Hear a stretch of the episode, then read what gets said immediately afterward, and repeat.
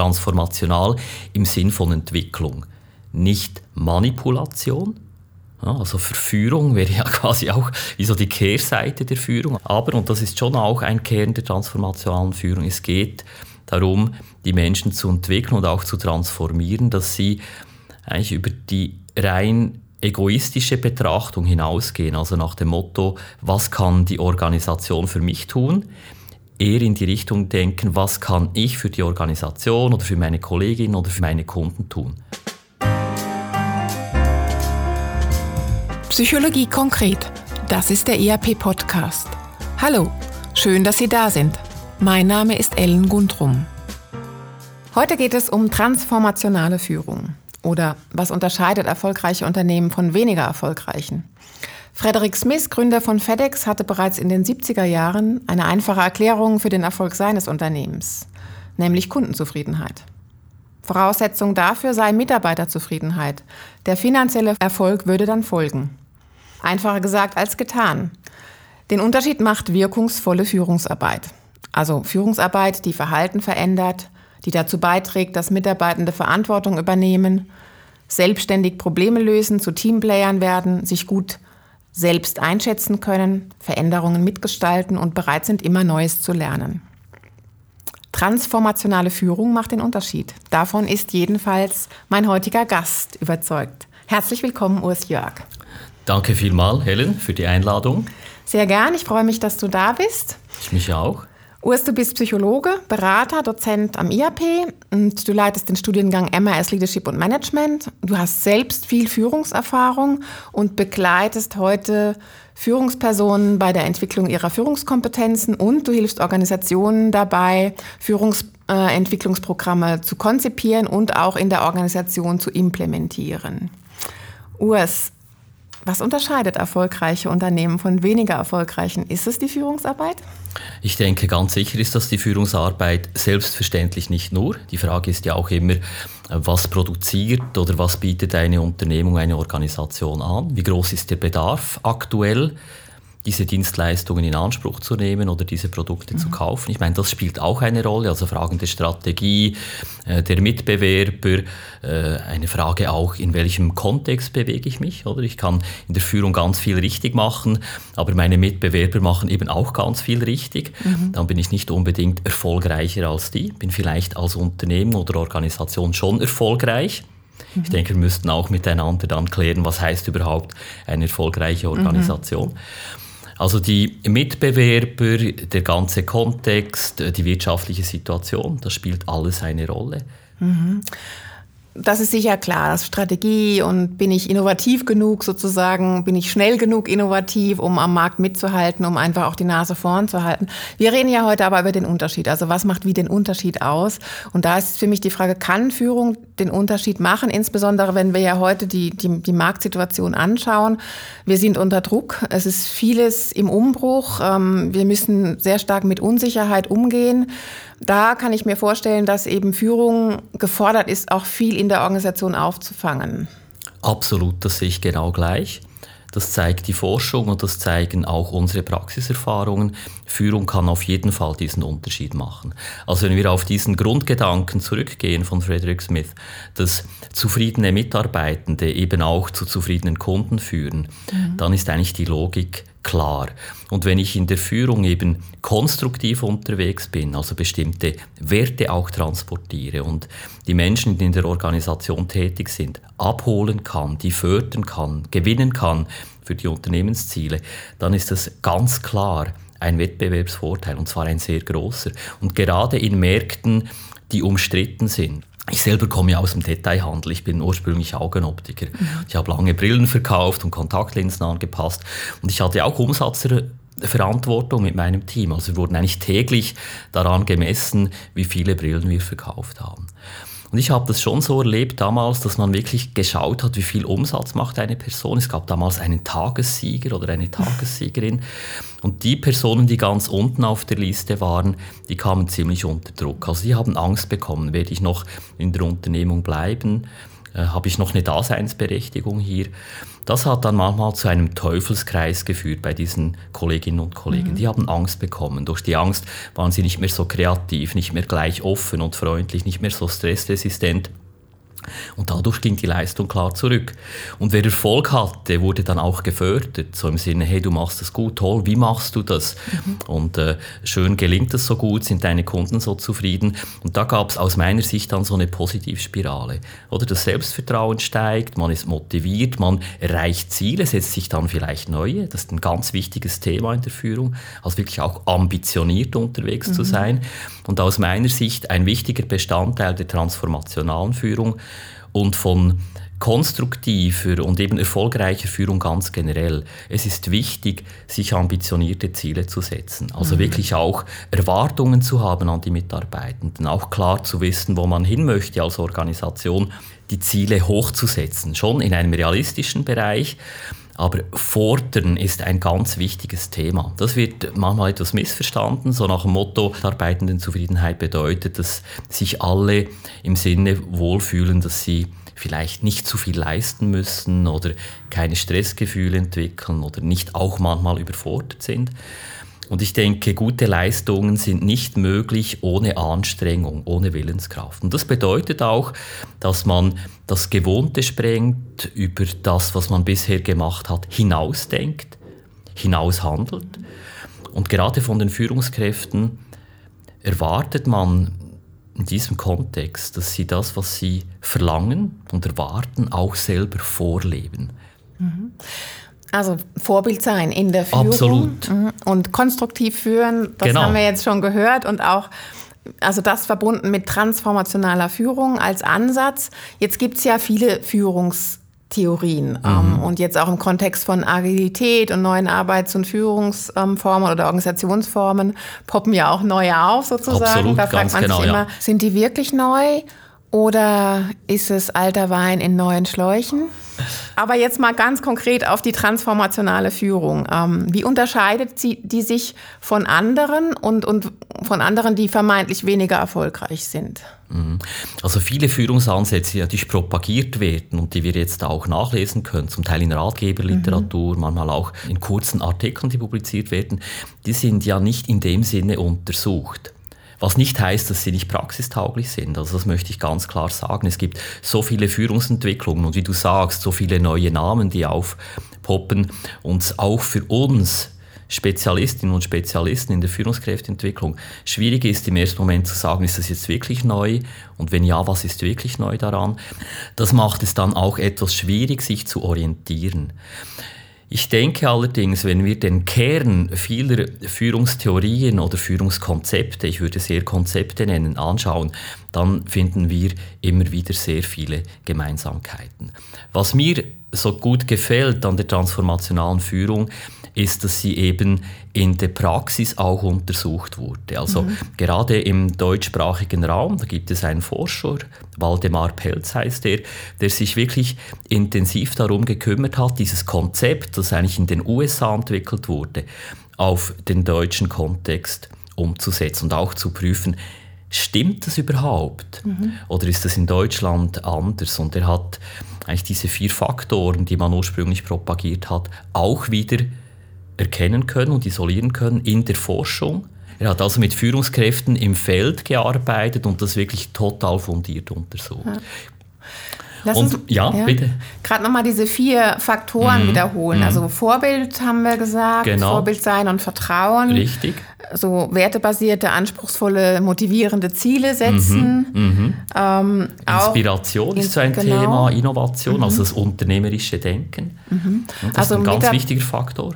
Auch Mitarbeiter motivieren oder eben auch äh, anzuregen, zu fördern, dass sie eben selbst, äh, selbstbestimmt und auch kreative Lösungen selbst entwickeln. Absolut, mhm. genau. Also das wird auch eben mit äh, Inspiration mhm. gemeint. Das ist ja eben auch wichtig, oder diese Ausdrücke aus dem englisch-amerikanischen Raum da nicht einfach zu übersetzen. Also wenn wir sagen würden Inspiration, dann würden wir vermutlich im deutschsprachigen Raum nicht das verstehen darunter, mhm. was damit gemeint ist, sondern mit Inspiration ist gemeint, dass wir Bestehendes hinterfragen mhm. und den Status quo nicht einfach als gegeben hinnehmen, sondern wirklich prüfen, macht es so Sinn oder geht es noch besser? Nicht einfach sich so gemütlich einrichtet in der mhm. Routine. Die fühlen sich ja in der Regel gut an, die Routinen. Also zumindest erlebe ich das so.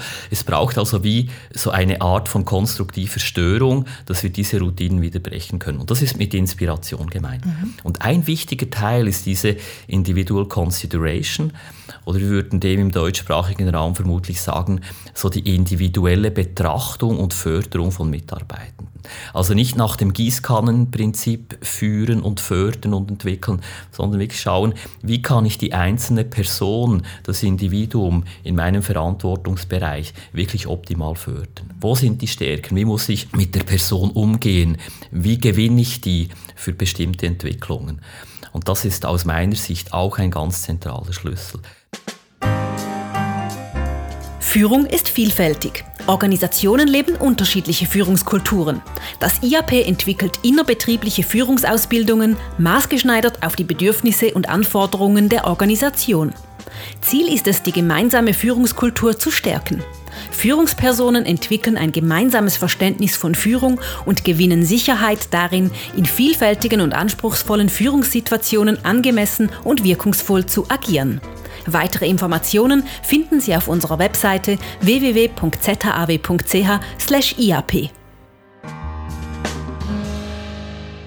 Wir sprechen ja auch oft von der transaktionalen Führung. Mhm. Die transaktionale Führung, die eher so als Austauschverhältnis konzipiert ist.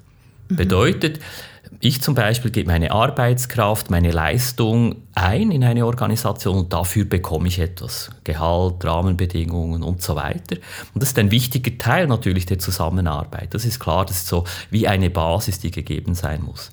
Wenn es aber jetzt weitergehen soll, also wenn ich nicht einfach meine durchschnittliche Leistung bringen soll, so nach dem Motto, ich mache meinen Job und gehe wieder nach Hause, sondern zu einem Mitunternehmenden werden soll, mitdenke, mir meine eigene Entwicklung auch im Kontext der Firma überlege, also was kann ich bei mir entwickeln, das dann auch dem Gesamten etwas bringt, dann kommen wir eben in die transformationale Führung mhm. hinein. Also transformational im Sinn von Entwicklung, nicht Manipulation, aber, und das ist schon auch ein Kern der transformationalen Führung, es geht darum, die Menschen zu entwickeln und auch zu transformieren, dass sie eigentlich über die rein egoistische Betrachtung hinausgehen, also nach dem Motto, was kann die Organisation für mich tun, eher in die Richtung denken, was kann ich für die Organisation oder für meine Kollegin oder für meine Kunden tun, was sich dann auch wieder positiv auswirkt. Aber diese Transformation oder Entwicklung ist wichtig in diesem Konzept und aus meiner Erfahrung eben auch in der Praxis ein ganz zentraler Erfolgsfaktor. Mhm.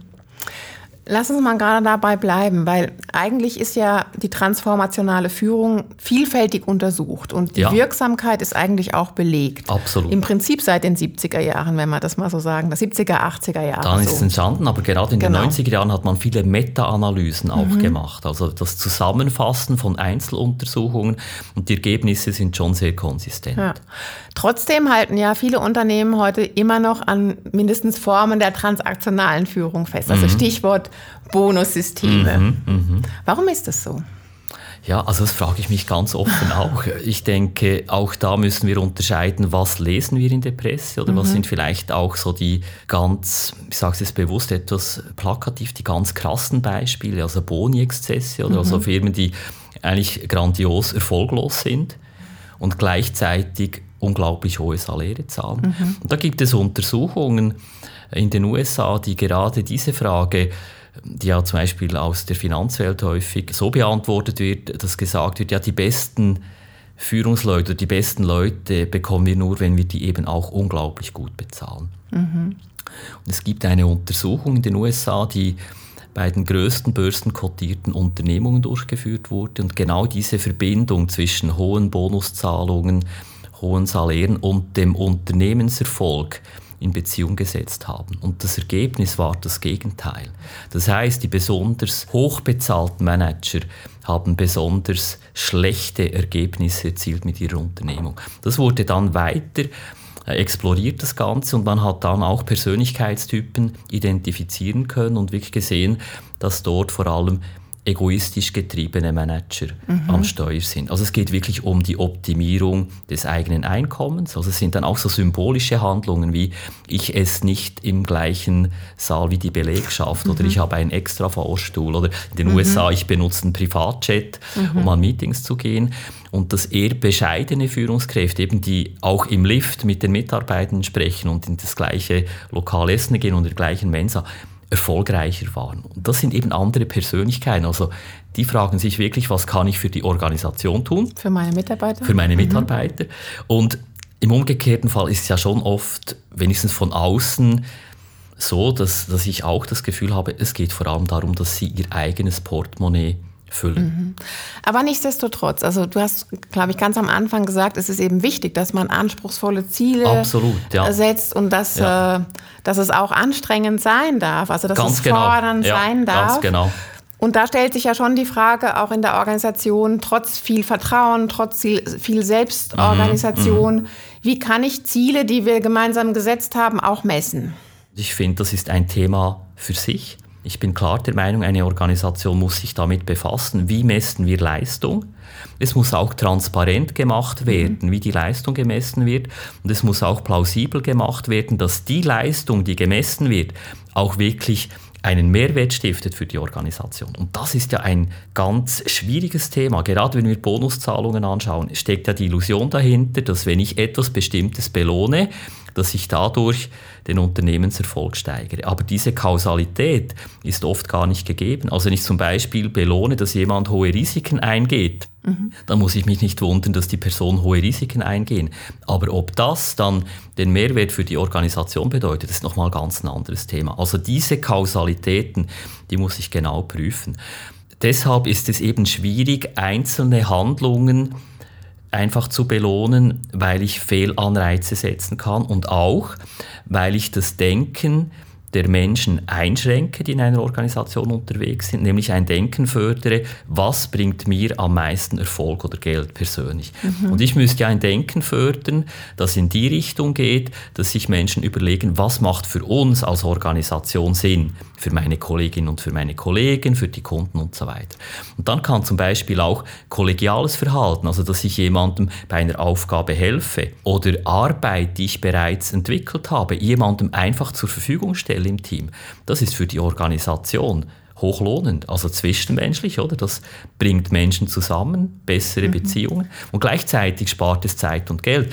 Aber wenn ich jetzt so denke, dass ich überlege, also wenn ich das mache, erreicht vielleicht das Gegenüber das Ziel früher als ich, hat dann mehr vom Bonus und so weiter, dann kreiere ich Konkurrenzsituationen und verliere dadurch unglaublich viel Geld und Energie.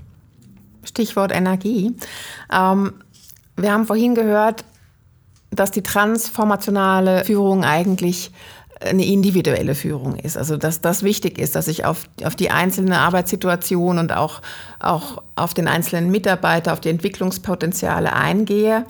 Das klingt selbstverständlich, ist aber in der Praxis schon auch aufwendig umzusetzen. Also je nachdem, wie groß meine Führungsspanne ist, ist es realistisch und machbar in einer sich schnell verändernden Arbeitswelt, wo die Führungspersonen ja doch auch eher unter, noch mehr unter Druck geraten. Ich bin überzeugt davon, dass das realistisch ist.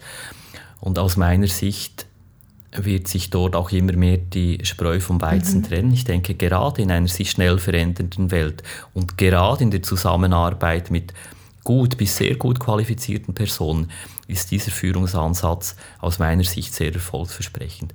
Zum Beispiel die individuelle Förderung von Mitarbeitenden bedeutet ja nicht, dass ich jetzt täglich mit Person X äh, Details der persönlichen Entwicklung besprechen muss. Aus meiner Sicht hat es sehr viel mit der Führungshaltung zu tun, denn ich komme ja mit den Mitarbeitenden immer wieder in Kontakt. Und wenn ich die Haltung einbringe, die Kontakte, die ich habe mit meinen Kolleginnen und Kollegen, die will ich nutzen, um die zu fördern, um auch positives Feedback zu geben, um ihnen auch zu zeigen, wo sie besser werden können, um zum Beispiel auch aufzuzeigen, wo jetzt bestimmte Handlungen uns weitergebracht haben und weshalb oder wo bestimmte Dinge uns jetzt eher ausgebremst haben und wieso und was wir daraus lernen können, dann bin ich eigentlich im täglichen Kontakt immer auch ganz klar in der Führungsrolle mit unterwegs. Und das ist aus meiner Sicht ein Schlüssel für den Erfolg. Denn wenn ich das alles quasi in separaten Meetings oder One-to-Ones bearbeiten müsste, dann ist es vermutlich irgendwann mal zeitlich nicht mehr bewältigbar. Wenn ich aber die Kontakte immer wieder nutze, die sich so ergeben mhm. im Alltag, dann kann natürlich dort sehr, sehr viel entstehen. Wir sprechen natürlich jetzt über Führungsarbeit und Führungskräfte. Und gerade wenn wir jetzt über Organisationen nachdenken, die sogenannt agil unterwegs sind oder weniger hierarchisch als klassische Organisation, spielt natürlich die ganze Beziehungs- und Zusammenarbeitsgeschichte eine nochmal viel größere Rolle schon vorher ist es ja so, dass Führung nur gelingen kann, wenn jemand sich führen lässt und mitarbeiten will. Also wenn das jemand gar nicht möchte oder sich nicht führen lassen will, dann wird es halt schwierig. Natürlich kann ich viel richtig machen in der Führung, aber ich bin immer darauf angewiesen, dass mein Gegenüber, es können Einzelpersonen sein, ganze Teams oder das Gros einer ganzen Organisation, gewillt ist, mitzuziehen. Das heißt nicht, dass man alles abnickt, aber grundsätzlich sagt, hey, da mache ich mit und ich leiste meinen Part, damit das gelingen kann. Und die transformationale Führung steigert die Chance, dass genau das passiert. Aber es ist nie eine Garantie. Ja, wir diskutieren ja jetzt auch mit diesen neuen agilen Arbeitsformen und auch Organisationsformen, wo ja Führung im Prinzip auf verschiedene, auf mehr Schultern verteilt werden mhm. soll. Mhm. Auch ob denn Führungsarbeit dadurch einfacher wird oder ob man vielleicht weniger Führung braucht. Das scheint ja nicht der Fall zu sein, sondern im Gegenteil, es wird wahrscheinlich anspruchsvoller, weil die Führungsperson dadurch eben auch noch mehr Rollen sozusagen übernimmt. Ja, das denke ich auch. Und ich denke, dass durch den Verlust einer klassischen Machtposition, die also durch die Hierarchie mhm. gegeben ist, so nach dem Motto, weil ich in dieser Rolle bin, in dieser Führungsrolle, habe ich das Recht, dieses oder jenes zu entscheiden und zu befehlen. Und es ist auch äh, Konsens, dass das dann akzeptiert wird von meinen Mitarbeitern. Das wird ja aufgeweicht bis hin zu komplett aufgelöst, oder? Dass ich zwar Führungskraft bin, aber ich bin auch Teil eines Teams. Mhm. Das heißt, ich muss führen, aber ich kann nicht Kraft meines Amtes sagen, so, so wird es jetzt gemacht, und auch hier, finde ich, geht es ja am Schluss wieder darum, aufzuzeigen, wohin soll die Reise gehen? Was ist unser Existenzgrund? Es ist unsere Primary Task. Weshalb gibt es unser mhm. Team oder unsere Abteilung?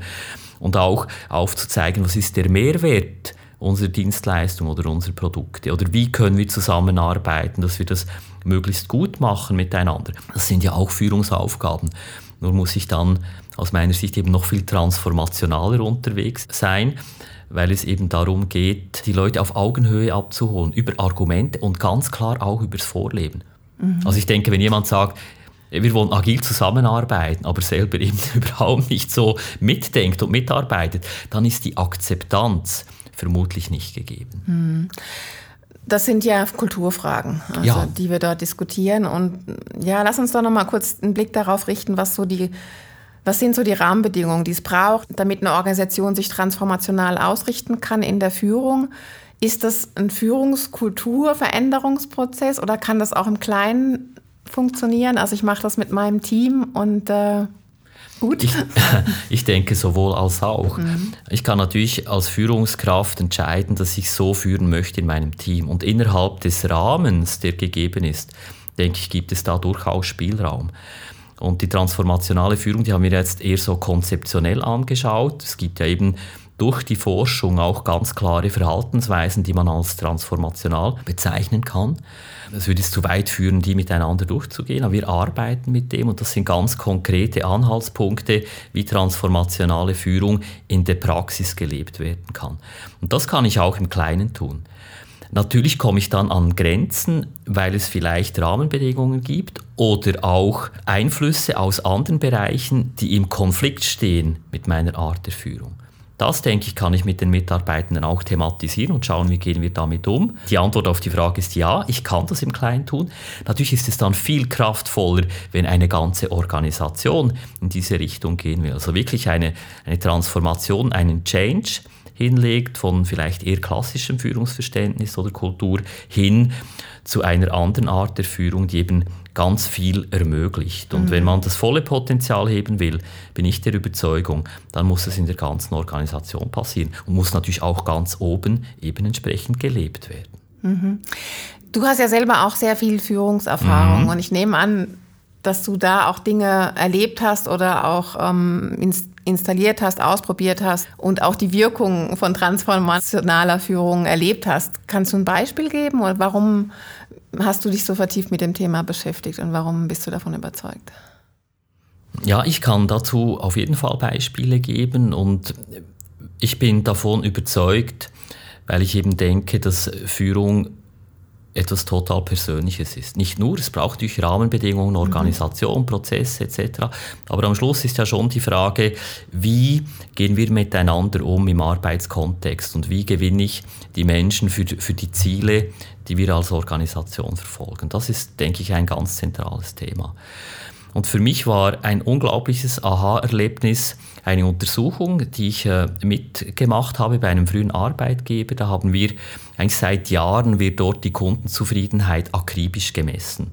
Und diese Kundenzufriedenheit, das ist im Detailhandel, da werden Produkte verkauft.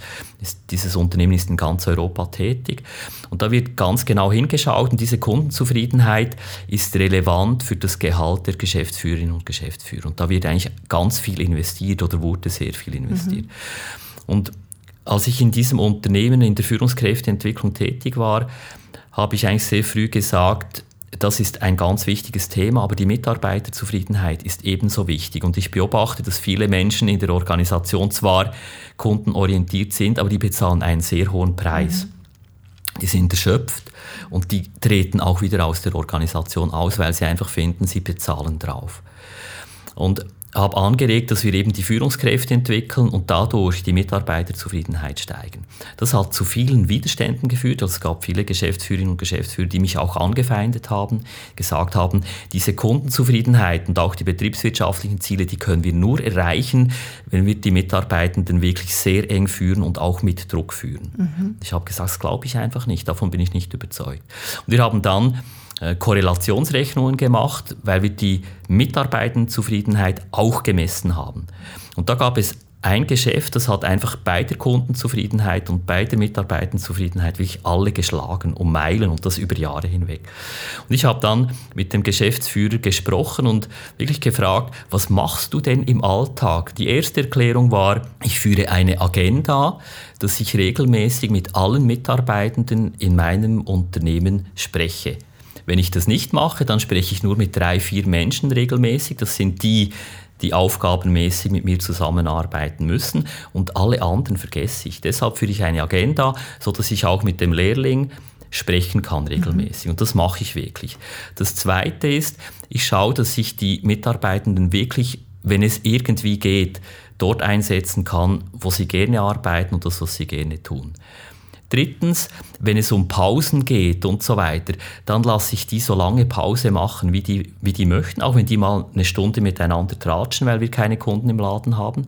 Das ist mir völlig egal. Ich habe denen privat Tablets gekauft und eine bessere Kaffeemaschine. Aber wenn der Laden voll Menschen ist, dann erwarte ich, dass dann halt auch mal auf die Pause verzichtet wird. Und das machen die Personen. Dann hat er auch noch gesagt, und das ist eine Organisation, die eben zum Teil sehr hierarchisch funktioniert, gesagt, ich schütze meine Mitarbeitenden konsequent vor der Führungsstufe oberhalb von mir. Weil ich weiß genau, wenn die zu viel Kontakt haben, werden meine Mitarbeitenden frustriert. Das heißt, ich fange dort alles ab, wenn es irgendwie geht, und gebe das nicht so weiter. Also ich verarbeite das für mich. Und etwas, was vielleicht etwas ja, eigenartig klingt, ich trenne mich konsequent von Mitarbeitenden, die nicht in mein Team passen. Und das möglichst in der Probezeit. Wenn ich dort merke, irgendwie die Chemie stimmt nicht, es kommen zwei, drei Mitarbeiter in mein Büro und beklagen sich und ich beobachte auch, dass so die Kollegialität nicht funktioniert, dann trenne ich mich möglichst rasch von diesen Personen, denn ich brauche Mitarbeitende, die wirklich so arbeiten möchten. Und wenn das jemand nicht will, ist er bei mir fehl am Platz. Mhm. Interessantes Beispiel. Wir könnten noch lange weiterreden. Urs, wir sind schon fast am Ende. Okay. ähm, zum Schluss einfach nochmal, was möchtest du unseren Zuhörerinnen mit auf den Weg geben? Also was ist dir besonders wichtig? Wie können sie vielleicht als Führungsperson damit beginnen? Und was können sie tun, damit ihre Führungsarbeit transformationaler wird, dass sie sie stärker dahingehend ausrichten können? Ich denke, es ist ein bewusster Entscheid, diese Führungsaufgabe anzunehmen. glaube, das ist der erste Schritt. Wenn man das nicht möchte und zum Beispiel nur macht wegen dem Gehalt oder dem mhm. Prestige, dann ist es besser, das nicht zu tun. Also wirklich die Frage, will ich diese Führungsrolle übernehmen? Die steht für mich am Anfang. Und wenn ich die übernehmen will, muss ich mir bewusst sein, das ist eine Aufgabe neben den anderen Aufgaben. Also neben allem Fachlichen, Operativen, was vermutlich immer noch da ist, geht es darum, bewusst zu sagen, ich arbeite an dieser Aufgabe, ich will in der Führung weiterkommen, ich will mich entwickeln und besser werden. Und es ist auch wichtig, sich vor Augen zu führen, das ist sehr lohnend. Das bedeutet zwar schon im ersten Moment auch mehr Arbeit, nämlich Arbeit an sich, aber, und das zeigt auch die Forschung zur Transformation und Führung, es führt zu einem höheren Wohlbefinden, sowohl bei der Führungsperson als auch den Führungskräften. Und ich glaube, wenn man da mal unterwegs ist und die ersten erfolgreichen Schritte macht und merkt, es funktioniert, dann kommt auch die Freude daran. Und ja, das wirklich als Aufgabe sehen, daran arbeiten und sich je nachdem, das klingt jetzt nach Eigenwerbung, ist natürlich auch, auch unterstützen lassen. Ich glaube, ein Coaching, Blick von außen oder auch konkrete Entwicklungsmaßnahmen, die sind sehr wertvoll. Wenn ich zurückblicke, ich bin irgendwie mit kurz vor 30 habe ich ein Team von zwölf Leuten geführt. Ich war fachlich top ausgebildet. Von Führung hatte ich keinen blassen Dunst. Und das war wirklich ein Spießrutenlauf. Und ich glaube für alle. Und erst über die Weiterbildung in dem Bereich, über die Entwicklung, wurde das dann wirklich konstruktiv. Hat man auch verstanden, was an der einen oder anderen Stelle geknallt ganz hat? Ganz genau, mhm. ganz genau, weil sonst imitiert man ja häufig Führungsverhalten, das man früher selber erlebt mhm. hat, auch unbewusst. Mhm. Vielen Dank, Urs Jörg. Das war der ERP-Podcast Psychologie konkret zum Thema transformationale Führung, warum wirkungsvolle Führungsarbeit die Verhalten verändert, immer noch den Unterschied macht und besonders erfolgreiche Unternehmen auszeichnet. Merci vielmals. Schön, dass Sie dabei waren. Wenn es Ihnen gefallen hat, wie Sie Themen und Methoden aus der Psychologie ganz konkret im Alltag umsetzen können, dann hören Sie doch wieder rein bei uns. Wir freuen uns, wenn Sie den ERP-Podcast Psychologie konkret abonnieren und einer Person, die Ihnen wichtig ist, weiterempfehlen. Vielen Dank und bis bald. Tschüss.